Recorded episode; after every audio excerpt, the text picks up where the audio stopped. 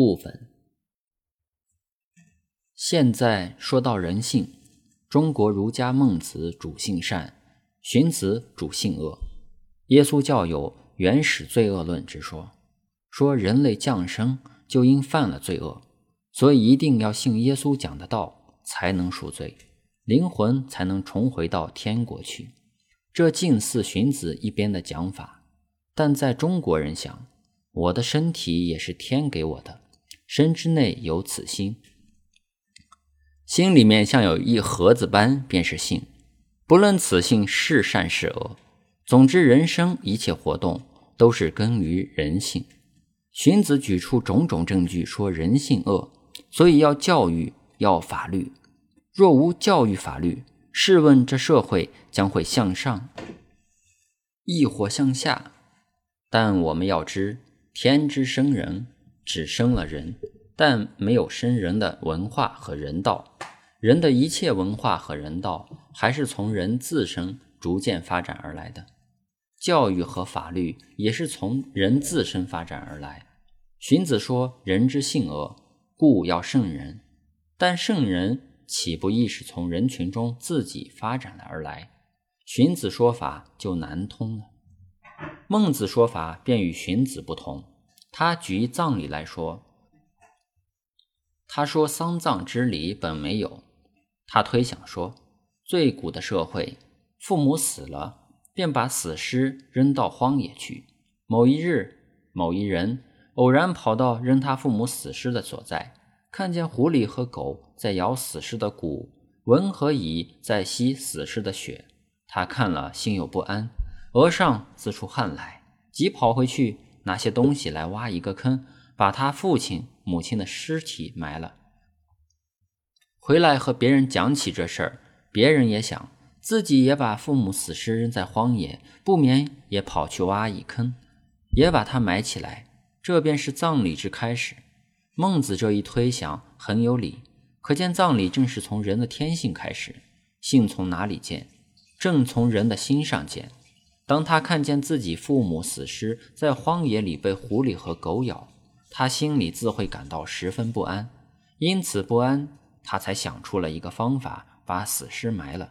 这心之不安，后人称之为孝心。由孝心，便有孝道。把尸体埋了，后人称之为葬礼。这便是一种术，因可以有各种葬法，如土葬，如火葬。总之要把尸体做一安排。这一安排之起源，则在心。心之所同然，则称性。也可说，人之对那尸体厌恶便扔出，也是性。那是人先起之性。人尸体该有一好的安排，那是人后起之性。那是人性之继续发现。虽是后起，还是人性；性之既起，却多是趋向于善的。所以中国人后来都信从了孟子的性善论。当然，那最先把死人尸体做妥善安排的人，也只是一平常的人，绝不是圣人。但圣人便从平常人中来。圣人先得我心之同然，我心、你心、大家的心都一样。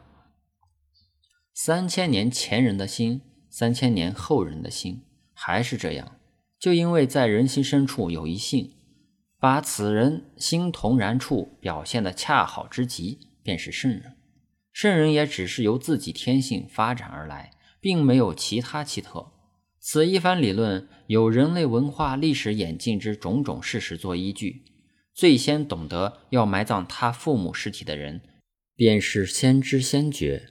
记起效法来埋葬他父母亲尸体的人是后知后觉，先知先觉发于至诚。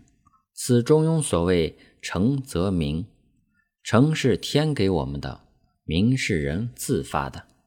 后知后觉是觉得人家做得好来效法，此所谓明则诚。他的效法也是出于至诚，至诚就是我们的性。一切由性发出的行为叫做道。既然人性相同，则人道也可相同。白色人种可以走这条路，黄色人种也可走这条路，黑色人种也可走这条路。只要是人都可以走这条路，这条路便叫做大道。既是一大道，三千年前人乃至三千年后人也该时时可行。既如此刻所讲的葬礼，就是全世界古今中外人类一条同行之道，不是由上帝或一专制的暴君或一大哲学家、大宣传家来倡导知识，乃是由人类自己内心创出，人人时时处处可行，故称之为大道。如赌钱，我赢你输，我像是不觉得于心不安。如经商。大资本家可以凭他的大资本来吞灭别人的小资本，或剥削利润。他占十分之八，别人占十分之二。他这样也像是不觉得于心不安。但这些终不是大道，甚至可说不是道。所以，即到今天，帝国主义终于要崩溃，资本主义也终于要变质。照中国人意见，我们该有一大道。大家能走而又到处都通，赌博赢钱不是道，经商通有无是道，凭经商发财也不是道，把跑马及其他赌博来为公众谋利，把资本主义来求国家富强，中国人对此等终是看不起，认为它不合道。中国人说：“所幸之为道。”要把人类天性发展到人人圆满无缺才是道，这样便叫做尽性。尽己之性要可以尽人之性，尽人之性要可以尽物之性。这是中国人的一番理论。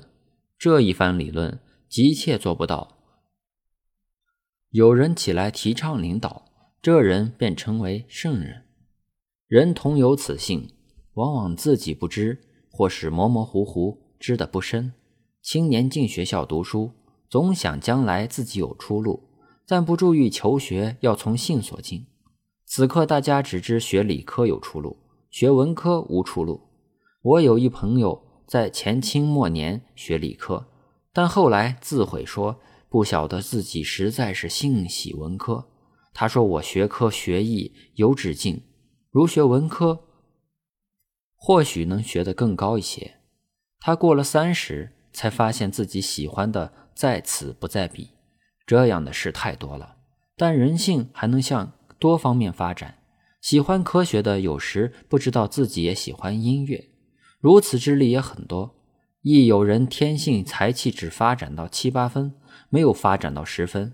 因此，人的最高最伟大的理想是能尽性，尽己之性，又贵能尽人之性。学不厌而教不倦，贵能一以贯之。《论语》第一句话便说：“学而时习之，不亦乐乎？”学便是要能尽己之性。又说：“有朋自远方来，不亦乐乎？”由自己启发到别人，自有人不但远行来到你面前。接着第三句：“人不知而不愠，不亦君子乎？”学问到高处，尽性到深处。人不能知也无怪，孔子做到了圣人，他的学生们不了解，但自己有乐处，也自然无蕴了。中国人讲道理如此般简单，但是深合人性。但人性不是专偏在理智的，理智只是人性中的一部分，更要还是感情。故中国人常称性情，情是主要，智只是次要的。中国人看性情在理智之上，有性情才发生出行为，那行为又再还到自己心上，那便叫做德。人的一切行为本都是向外的，如孝父母，当然要向父母尽孝道，但他的孝行也影响在自己心上，这称德。一切行为发源于己之性，归宿到自己心上，便完成为己之德。故中国人又常称德性，这一“德”字在西洋文字里又很难得恰好的翻译。西方人只讲行为造成习惯，再从习惯表现为行为。